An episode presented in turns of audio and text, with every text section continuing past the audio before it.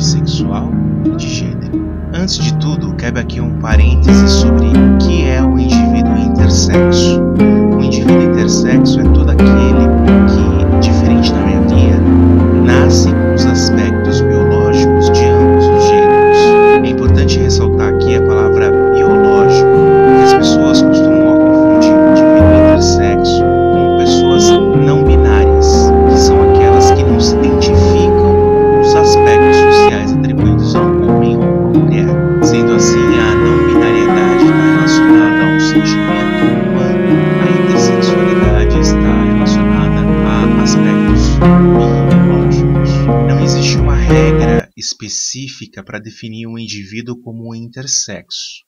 São ao todo 48 tipos de intersexualidade e cada uma delas tem a sua particularidade. Então não é tão simples assim de exemplificar. Dito isso, a gente pode partir para o resumo do filme. Alex, que a gente como telespectador identifica como uma menina, tem 16 anos e nasceu intersexo, ou seja, com características biológicas do sexo feminino e masculino. Os médicos tentam convencer os pais de que o impasse, bem entre aspas, tá, gente, pode ser corrigido com uma cirurgia semelhante a essas de redesignação sexual, por exemplo. Uma vez que os aspectos femininos de Alex são mais evidentes, não fosse órgão reprodutor masculino. Seus pais se isolam com Alex em um vilarejo uruguaio, e enquanto seu pai, Kraken, que é o personagem do ator argentino Ricardo Darim, acha que seria uma violência ao corpo de Alex submetê-la a esse tipo de cirurgia. Já a mãe é convencida por um casal de amigos que foram visitá-los, de que essa é a melhor saída para que Alex tenha uma vida normal, mais uma vez aspas, tá gente? Acontece que a Alex em nenhum momento é consultada sobre a própria situação, e uma série de eventos acabam movimentando a trama. Por exemplo, a Alex ela acaba se envolvendo sexualmente com o filho do casal de amigos que está de visita. E nessa experiência, acaba adotando uma postura ativa no sexo. A partir desse momento, o espectador se vê diante de um problemão.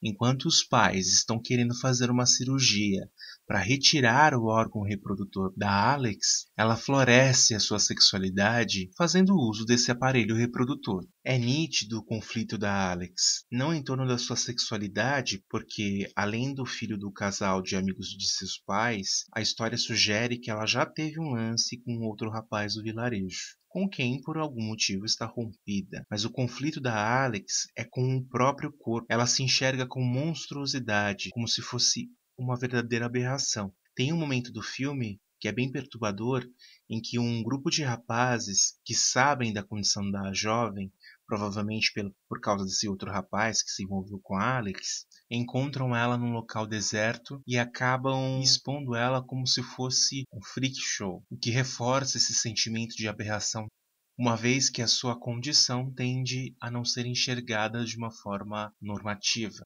Ela tem a intimidade exposta e rola até um quase estupro, que é impedido pelo próprio rapaz do vilarejo que já tem aí a sua historinha com a Alex. Acontece que quando o filho do casal dos seus pais acaba correspondendo, ela começa a perceber uma nova possibilidade de relacionamento. Até então, nem ela achava que poderia se encaixar dentro de um, de um parâmetro natural de relacionamento. Mas enquanto foge do rapaz depois da experiência e é perseguida por ele, percebe que curtiu o que aconteceu. Em contrapartida, seu pai descobre um outro indivíduo intersexo na cidade. Essa personagem acaba esclarecendo para Kraken que é possível ter uma vida normal sem a cirurgia de gênero. E eu ressalto aqui que apesar do pai ter um olhar mais humano para a filha, ainda assim, até pelo menos esse momento do filme, há uma imposição do que a Alex que ser quando essa decisão é dela.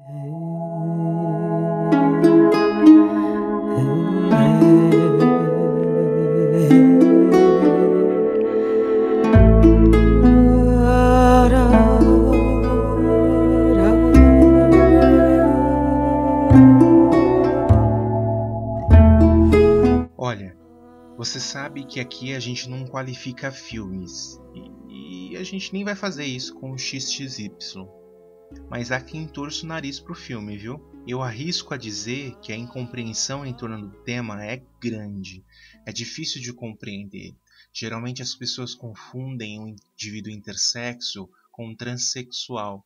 Isso não é um problema. O problema está em justamente reforçar preconceitos. No caso desse filme, a gente está falando sobre uma narrativa que aborda não apenas a intersexualidade em si, mas os conflitos de um indivíduo intersexo na cascuda fase da adolescência. Se para mim, que nasci cisgênero e me descobri homossexual, já foi difícil me assumir, imagina como é para um indivíduo intersexo. A Alex, ela já tem uma certa compreensão da sua condição, da sua situação.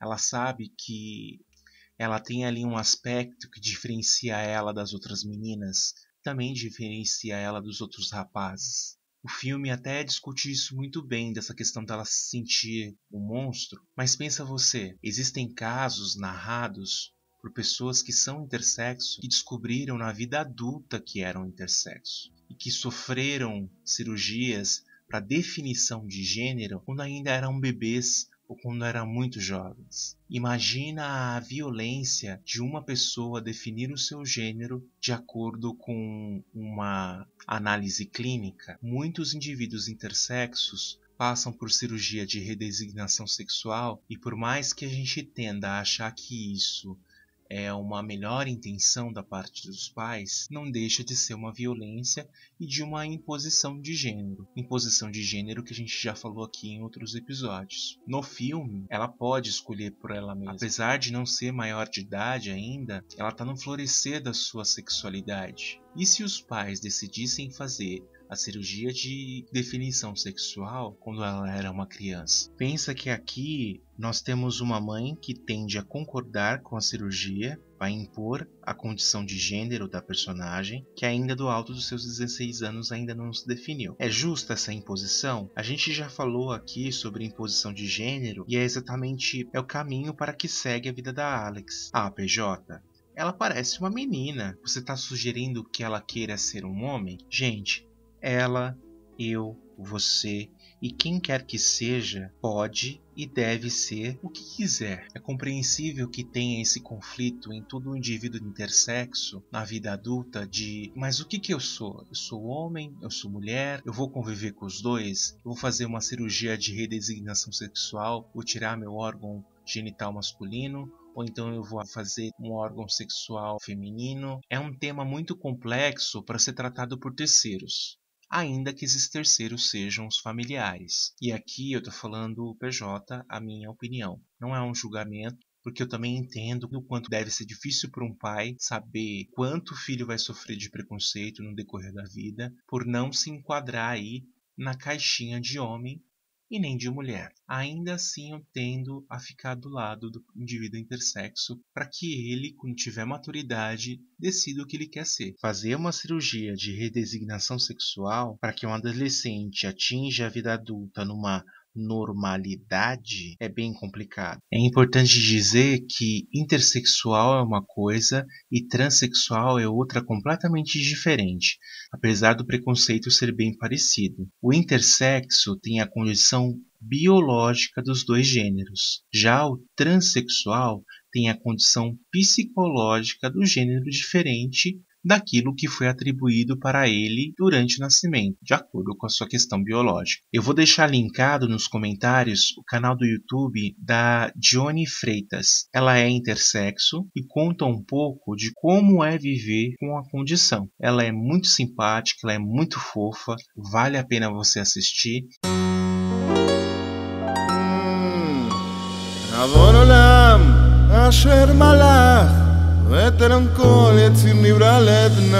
E esse foi o Cine Sui Generis de hoje. Curtiu? Compartilhe nas suas redes sociais. Este que vos fala é o PJ e você me encontra em todas as redes como pjmorais. Lembrando que nosso e-mail para contato é suigenericine.gmail.com Então se você tem dicas de filmes para a gente assistir, ou então quer participar das nossas próximas pautas, que inclusive está linkado no stories do nosso Instagram, entre em contato, de que a gente vai, vai ter o maior prazer de te incluir aqui nesse debate. E eu vou ficando por aqui, até a próxima semana, tchau! Ayer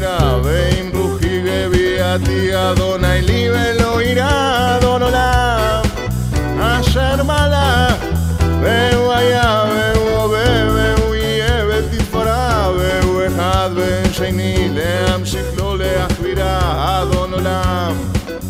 Ayer me